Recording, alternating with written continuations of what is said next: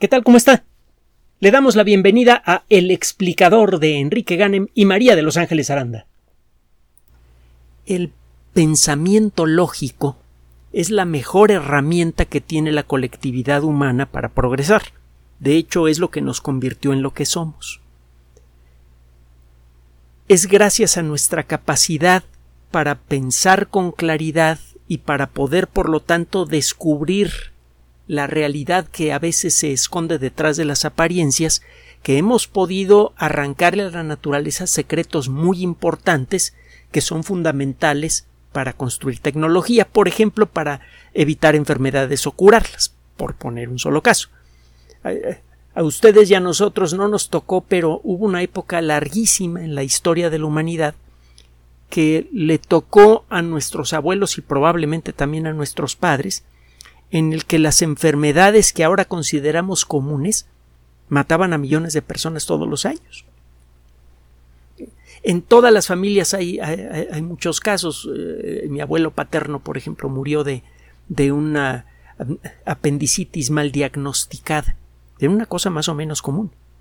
En la actualidad ese problema normalmente se trataría con antibióticos y en la mayoría de los casos se podría sobrevivir a, a esa situación. Y lo mismo se puede decir de eh, pulmonías, de infecciones producidas por cortadas y un montón de otras cosas más. El pensamiento eh, lógico, eh, estoy utilizando el término en forma un poco laxa, pero creo que sabemos, a que, usted y yo sabemos a, qué nos referimos.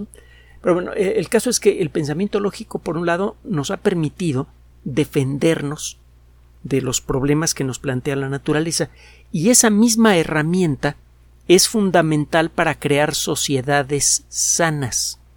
Es imposible construir una sociedad que pretenda llamarse democrática sin un sistema objetivo, demostrativo, de justicia, por ejemplo. No hay forma de impartir justicia sin objetividad. La forma en la que encontramos la verdad detrás de las apariencias en el mundo de la naturaleza o en el mundo humano es esencialmente la misma. Cualquier falla en, nuestra forma de pensar con lógica tiene impacto en ambos mundos. Por un lado, en las sociedades en donde el pensamiento lógico no, no es algo realmente común, eh, tiene usted problemas de atraso tecnológico. Y por otro lado, es fácil encontrar problemas de atraso social. Van junto con pegado. Una buena educación debe incluir, entre otras cosas, no es lo único que debe de incluir, eh, un buen entrenamiento en el uso de la lógica. La lógica tiene sus reglas. Es eh, fácil cometer errores con la lógica. Y es más, frecuentemente quienes pretenden abusar de nosotros y del sistema en el que vivimos, utilizan las trampas de la lógica, los errores de razonamiento, las tautologías, para eh, tratar de convencernos de algo. Otro día nos meteremos en el detalle de esto, vale la pena platicarlo. Eh, eh, el, pensamiento lógico es una, es una herramienta poderosa, pero como todas las herramientas requiere de un manual de usuario. Y existen manuales de usuario. Existen, por ejemplo, eh, textos que ayudan a identificar cuando en un argumento se está cometiendo un error. Eh, por ponerle un caso, un error típico de razonamiento, cuando se da por sentado algo que hay que demostrar eh, hay una novela que se llama Las Fuentes del Paraíso de Arthur C. Clarke, en el que, entre otras cosas, no le voy a echar a perder la novela porque es bastante sabrosa, existe forma de, de alimentar a un sistema inteligente, no le voy a decir de dónde viene ni nada la novela, le digo vale la pena. La cosa es que este sistema inteligente le entregan una de las obras cumbre de la literatura eh, eh, filosófica. Mm, tampoco quiero entrar en detalles eh, por otros motivos. lo que se consideraba una obra perfecta de razonamiento lógico, se viene a tierra, entre otras cosas, porque el punto de partida del razonamiento no es demostrado. Se parte de la idea de que cierto principio es cierto y es un principio que requiere de demostración. Bueno, total, hay muchos errores en el pensamiento lógico. El día de hoy le tenemos a usted una historia muy valiosa para usted, sobre todo si, si eh, está usted tratando de reducir la ingesta de azúcar en su, en su alimentación, algo que, que, que, conviene hacer. Eh, a ver, déjeme platicarle cómo va el rollo y ya luego regresamos al rollo de la lógica. Sabemos desde hace tiempo que el consumo de cantidades importantes de carbohidratos de fácil acceso, de carbohidratos que entran rápidamente a la sangre, es eh, malo para la salud. El término carbohidrato se refiere a una familia de sustancias químicas, que también se llama azúcares. Hay muchos tipos diferentes de azúcares, hay unos muy comunes, por ejemplo, la glucosa o la sacarosa. La sacarosa es una molécula que está hecha de dos glucosas pegadas. La sacarosa la conoce usted porque viene en cristalitos pequeños, en granitos, y se le llama eh, azúcar de mesa, el, azúcar normal, el azúcar blanca, el azúcar refinada. Bueno, eh, los carbohidratos de fácil acceso eh, que, entran rápidamente a la sangre, que son procesados rápidamente por nuestro tracto digestivo y entran de golpe a la sangre, ponen a trabajar rápidamente al sistema de control de glucosa en la sangre. El nivel de glucosa no puede pasar de cierto límite en la sangre, porque si esto ocurre y ocurre por un intervalo de tiempo más o menos largo, se empiezan a morir las células de la cara interna de las arterias, se comienzan a morir, eh, se comienzan a cerrar muchos vasos sanguíneos pequeños, eso empieza a destruir músculos, piel y otras cosas, se, afecta el sistema nervioso, se afecta el sistema de defensa, em, em, empiezan problemas de obesidad, se empieza a descomponer toda la maquinaria molecular del cuerpo. Si usted toma glucosa en exceso, corre el riesgo de desarrollar un problema de intolerancia, de, tolerancia excesiva a la glucosa y de allí un problema de diabetes. Eso, lo sabemos desde hace un buen tiempo. Uno de los primeros pasos que se deben dar para reducir el riesgo de diabetes o de la condición previa de tolerancia a la glucosa que también puede eh, eventualmente producir daño, es reducir la ingesta de carbohidratos de fácil metabolismo. Los carbohidratos son fundamentales para nuestra salud. Son moléculas esenciales. Pero, eh, y en la gran mayoría de los casos, los carbohidratos complejos que comemos están hechos de muchas moléculas de glucosa pegadas unas con otras. En algunos casos el proceso de digestión de esos carbohidratos es lento. Estas moléculas son difíciles de romper. Hay que irles arrancando, figurativamente hablando, una por una las moléculas de glucosa que la forman. Es como un castillo de Lego en donde las piezas están muy pegadas. Que ir arrancándolas una por una. Cada vez que arranca usted unas cuantas moléculas de este Lego molecular, cada vez que arranca usted alguna glucosa, esa molécula de glucosa pasa a, través de la pared del intestino y entra en la sangre. A pesar de que a lo mejor come usted eh, muchas moléculas de glucosa, estas moléculas se van liberando lentamente y la cantidad de glucosa en sangre nunca rebasa de golpe un cierto límite. El sistema de control de nivel de glucosa en nuestro cuerpo no tiene que trabajar a marchas forzadas para controlar esto. Eh, cuando comienza a aumentar el nivel de glucosa en sangre, se comienza a producir una hormona que se llama eh, insulina, la produce el páncreas. La insulina eh, le señala a todas las células del cuerpo que activen unos poros moleculares especiales que sirven para absorber glucosa. Las células empiezan a tomar glucosa. Mientras el nivel de glucosa está por arriba de un cierto nivel, la insulina se sigue produciendo y eso hace que las células se pongan eh, activas en la absorción de glucosa hasta el momento en el que la glucosa empieza a reducirse. Cuando llega a otro nivel, la producción de insulina disminuye y entonces el nivel de glucosa se estabiliza. Si usted toma un refresco embotellado rico en, eh, azúcares. Si toma usted eh, un postre al que le echaron mucha azúcar o incluso un alimento salado al que le han echado azúcar. Es eh, costumbre el ponerle, por ejemplo, algo de azúcar a los platos que tienen sustancias ácidas, por ejemplo, tomate o chile, para suavizar el sabor. Bueno, ese azúcar, aunque no la sienta usted en la boca, va a entrar al cuerpo. Y esas moléculas de azúcar, moléculas de, de eh, eh, que a final de cuentas están hechas de dos glucosas pegadas,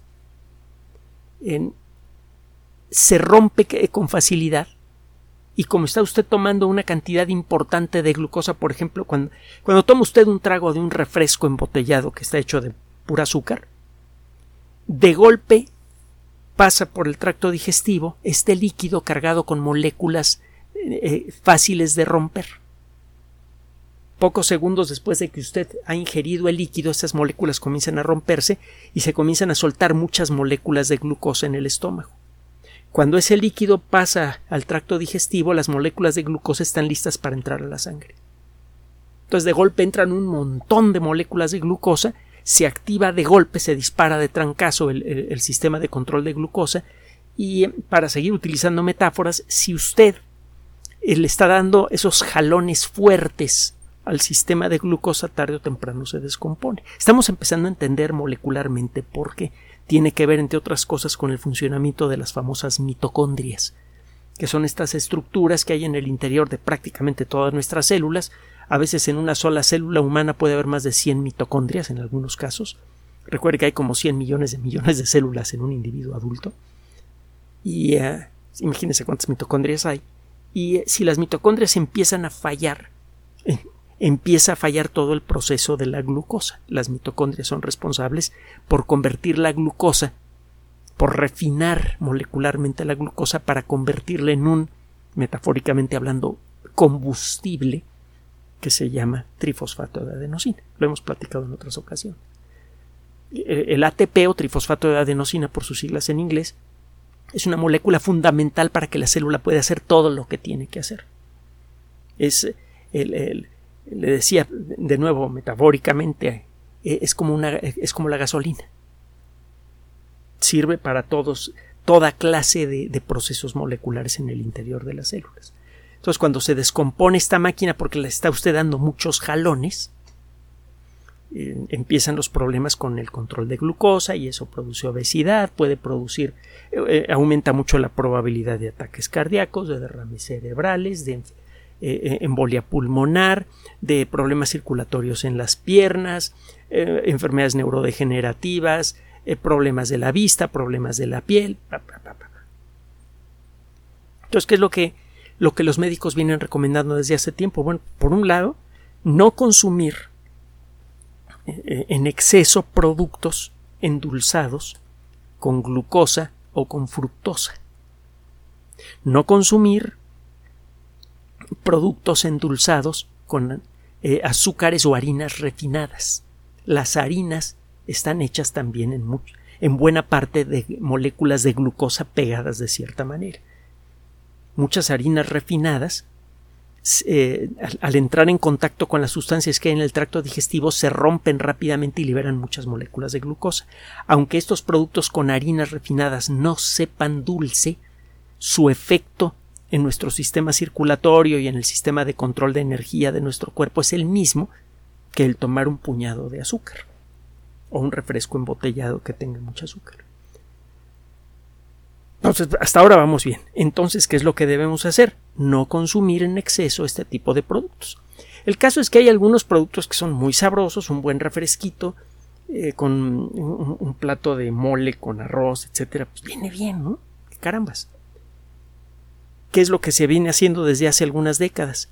Que se han sustituido los azúcares refinados por sustancias que producen un sabor dulce en la boca pero no producen eh, esta descompostura directa del sistema de control de energía del cuerpo.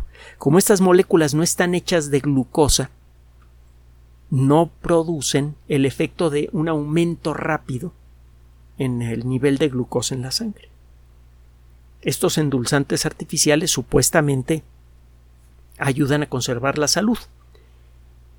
Hace tiempo salió la noticia de que uno de estos endulzantes eh, generaba problemas eh, de salud tan graves como el cáncer, la sacarina.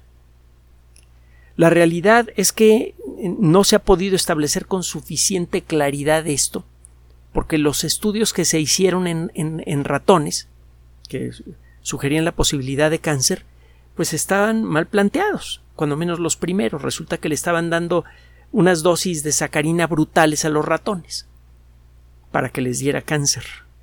Eh, eh, eh, si, usted comparaba la cantidad de gramos de sacarina que se le daba a los ratones en relación al peso del ratón, pues habría que darle a lo largo de un mes el equivalente a un saco grande de 50 kilos de sacarina a una persona para que la concentración de sangre de sacarina a lo largo del mes fuera similar a la que había en los ratones que desarrollaron cáncer. Entonces, eh, el caso del, eh, del, cáncer y la sacarina nunca quedó absolutamente claro. Hay varios endulzantes artificiales que, siguen vigentes en el mercado, en distintos productos. La sacarina, la sucralosa, el stevia, el aspartame. Y eh, de vez en cuando aparecen algunos trabajos que sugieren que algunos de estos productos podrían no ser tan buenos para la salud como uno imagina. El, eh, el, estudio que hasta el momento ha tenido más impacto es el que le vamos a hablar, del que le vamos a hablar el día de hoy. En el año 2014, un investigador del Instituto Weizmann en Israel y que también trabaja en el Centro Nacional del Cáncer en Alemania, el doctor Eran Elinaf, no sé si la pronunciación será correcta, eh, publicó junto con sus colegas un trabajo en el que señalaba que los endulzantes artificiales, o cuando menos algunos de ellos, tenían un impacto negativo en el microbioma de los ratones. ¿Qué es el microbioma? Bueno, le decía que nosotros, usted y yo, y las personas que tenga usted a su alrededor, y las que no tiene usted a su alrededor, cada uno de nosotros está construido con aproximadamente 100 millones de millones de células. Nuestras células son más o menos grandecitas, en promedio tienen como 50 milésimas de milímetro de diámetro. Con nosotros viajan otros seres vivos, es decir, usted y yo no somos individuos en ese sentido, somos una colonia de células que trabajan en conjunto. El fenómeno de la conciencia en cierto modo, así estirando mucho la analogía, se parece un poco al del Internet. Aparece por la interconectividad entre las células. Los seres vivos son las células individuales. Lo que eh, yo llamo yo es resultado de un trabajo colectivo espectacular entre millones y millones de células.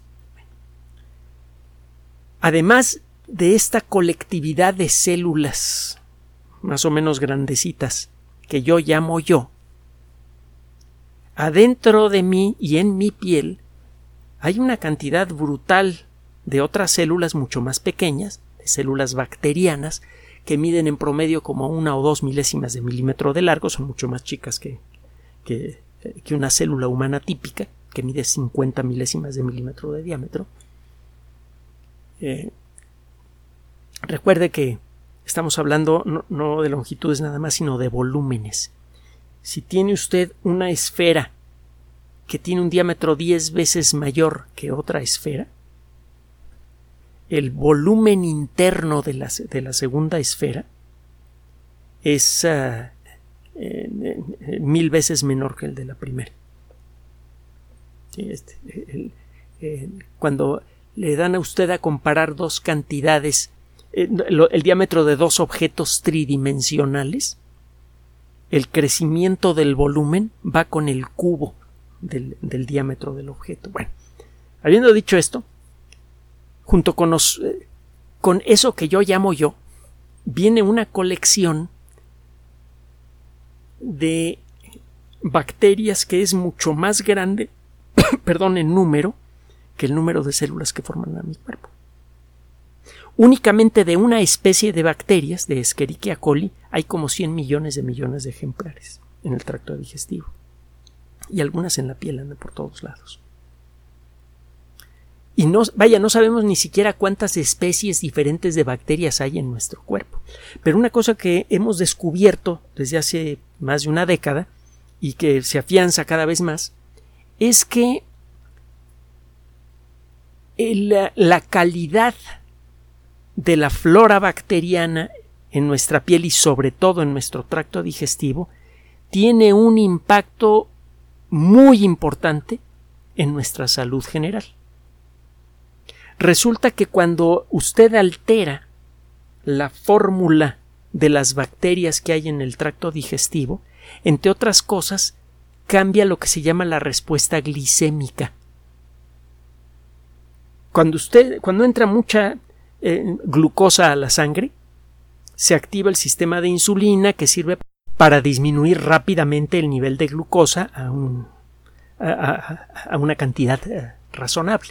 Pues bien, si este proceso es más lento de lo normal, si la respuesta de su cuerpo al, nivel exagerado de azúcar en la sangre es lento, eso ya de principio no es bueno. Lo que se llama tolerancia a la glucosa. El cuerpo permite que la glucosa permanezca en niveles elevados más tiempo de lo debido en la sangre. Y eso eventualmente puede desembocar en diabetes, cuando el cuerpo pierde el control parcial o total del proceso. Bueno, pues resulta que lo que encontró este investigador es que los microbiomas en el tracto digestivo de los ratones tienen mucho que ver con la respuesta glicémica. Dicho de una manera más clara, si usted quita, si usted altera el tipo de bacterias que hay en el tracto digestivo, puede cambiar la forma en la que su cuerpo controla el nivel elevado de glucosa en sangre. De alguna manera que apenas estamos empezando a entender, las bacterias colaboran molecularmente con el páncreas para generar las señales apropiadas para que el resto del cuerpo reaccione y disminuya rápidamente el nivel de glucosa en sangre. Si usted quita las bacterias que saben hacer ese diálogo, el cuerpo reacciona más lentamente al nivel elevado de glucosa en sangre. Y eso eventualmente puede generarle un montón de problemas, algunos de los de los cuales ya mencionamos. Bueno, esto fue en el 2014. Y, y tiene tiempo que estos investigadores y otros, pero estos en particular, eh, quieren saber si eso pasa también con seres humanos. Pasa en ratones. Pero luego hay cosas que en, ratones se ven muy bien y no pasan en seres humanos. Por ejemplo, eh, hay una sustancia que eh, se creía que iba a ser un buen antibiótico, resultó que no, es una sustancia que sirve para producir un SIDA artificial controlable que ayuda a los médicos que hacen un trasplante a evitar que el cuerpo del receptor rechace, por ejemplo, a un hígado nuevo. Usted produce este SIDA artificial, cambia el hígado y luego va reduciendo poco a poco la concentración de esta sustancia, la rapamicina. Eso hace que el sistema inmune se vaya activando poco a poco y se vaya acostumbrando al hígado nuevo. Muchas veces funciona.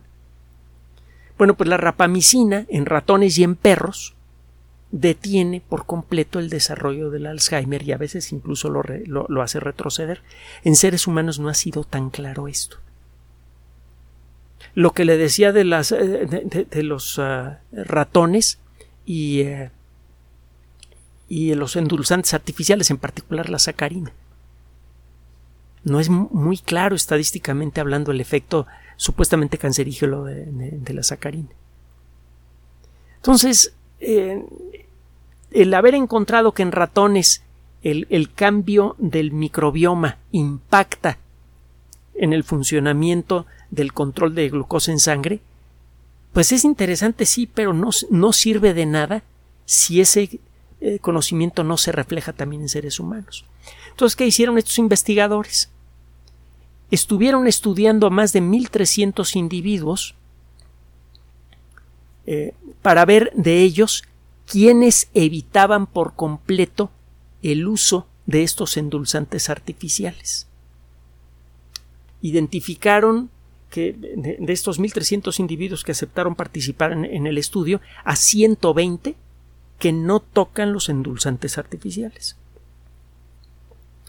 En este grupo eh, y otros grupos en donde sí se, se toman endulzantes artificiales pero en bajos niveles, fueron seguidos durante un tiempo. Y lo que encontraron es que algunos, subrayo, algunos endulzantes artificiales parece que sí afectan al microbioma humano y parece que esa afectación sí es, eh, tiene las mismas consecuencias que en los ratones. La respuesta del cuerpo de estas personas a la presencia de glucosa en sangre es más lenta, es más torpe. Eh, este resultado es completamente inesperado, cuando menos para el gran público.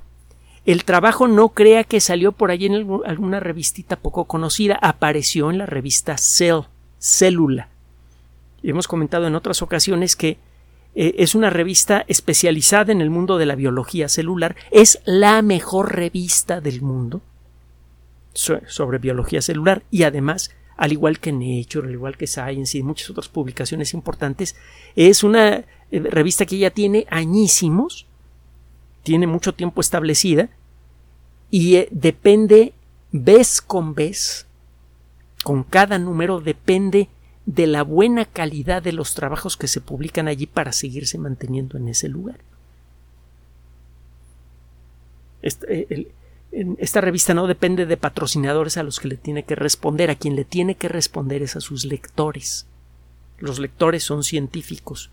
Si llegaran a leer consistentemente artículos de mala calidad en Cell, dejan de leer Cell y Cell desaparece le ha pasado a algunas revistas. Cell se ha mantenido así por más de un siglo gracias a la calidad de sus trabajos. Es de lo mejorcito que hay eh, para cuestiones de biología celular, etcétera. Es una super revista. Y además, Cell ya tiene otras revistas, al igual que ha pasado con Nature, con Science y con muchas otras. Publicaban una sola revista, la siguen publicando, pero ahora tienen otras más. Consecuencia del éxito eh, generado por la calidad, por la integridad de sus trabajos. Le digo esto porque este trabajo está abriendo camino para entender por qué, a pesar de que ha aumentado mucho el consumo de eh, endulzantes artificiales, la epidemia de obesidad no cede. No solamente eso, en algunos lugares parece aumentar. Cuando tiene usted problemas en el microbioma, y cada vez hay más evidencia de esto, no solamente pueden aparecer problemas eh, de de eh, intolerancia a la glucosa, etcétera, etcétera. Pueden aparecer problemas asociados de obesidad. Aunque usted tome, eh, coma poco, puede empezar a acumular peso y no sabe usted ni por qué. Y esto, una de las causas, si no es que la causa principal, podría ser esta. puede usted tener problemas con, un microbioma alterado, a tener problemas de mala respuesta del sistema inmune eso aumenta la probabilidad de cáncer, la probabilidad de infecciones que no se quitan, etcétera, etcétera, etcétera. Vaya, puede tener problemas hasta de depresión y ansiedad. Un microbioma alterado, cada vez hay más evidencia de esto, lo hemos comentado antes, eh, puede eh, generar un mal funcionamiento del sistema nervioso a un nivel muy profundo.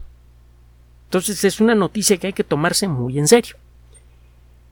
Y eh, exactamente cuáles son los resultados. Mire, para hacerle corta la historia, existen varios tipos de endulzantes artificiales. En este estudio, lo que encontraron estos investigadores es que la sacarina y la sucralosa tienen el efecto más negativo. No se vaya con la vinta, no saque conclusiones antes de tiempo. Tiene que ver con lo que comentamos al principio del programa. Falta por ver qué opina la comunidad especializada sobre esto, qué otros experimentos se puedan hacer para confirmar esto y qué conclusiones generales se puedan sacar en distintos grupos humanos.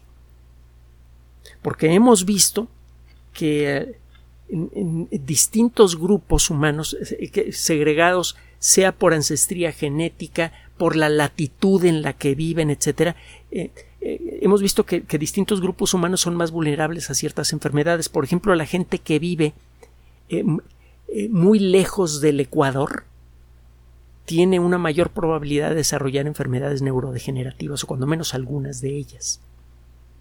Y parece que quizá podría tener que ver con la ingesta de vitamina D. Y por cierto, parece que una ingesta apropiada, no excesiva, ojo, de nuevo la lógica, una ingesta apropiada de vitamina D ayuda un poco a controlar problemas de depresión. Es otro estudio reciente que, eh, estábamos evaluando para presentarle el día de hoy, pero consideramos que este es más importante.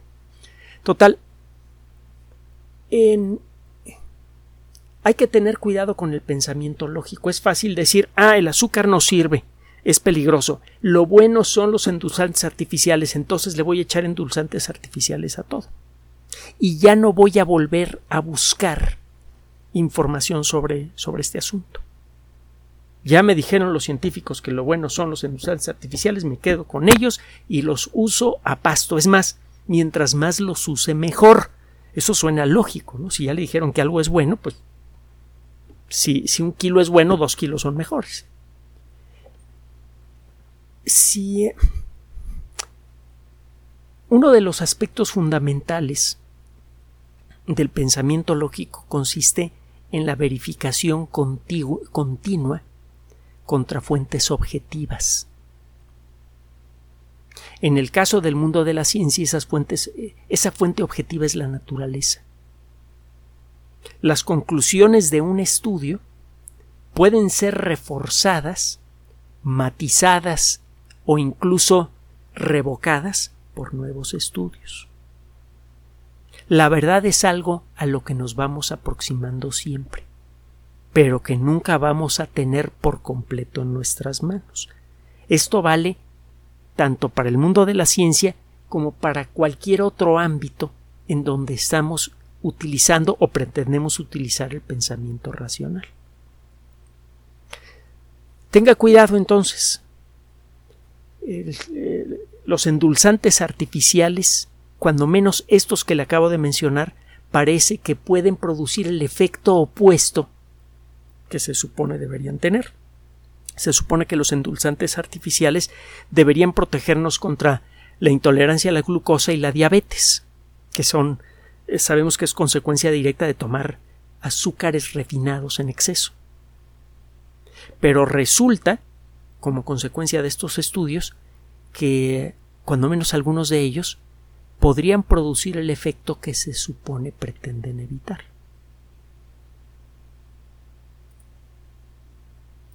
Gracias por su atención. Además de nuestro sitio electrónico www.alexplicador.net, por sugerencia suya tenemos abierto un espacio en Patreon, el explicador Enrique Ganem, y en PayPal, el explicador patrocinio por los que gracias a su apoyo sostenemos este espacio. Puede usted descargar gratuitamente estos audios en formato MP3 en Spotify y en iTunes como El Explicador sitio oficial y en SoundCloud como El Explicador y con formato de video en YouTube en El Explicador sitio oficial. Recuerde nuestras redes sociales de siempre, Twitter Enrique-Ganem y en Facebook Enrique Ganem sitio oficial, El Explicador y los grupos que usted ya conoce. Finalmente, El Explicador siempre somos María de Los Ángeles Aranda y Enrique Ganem. Gracias.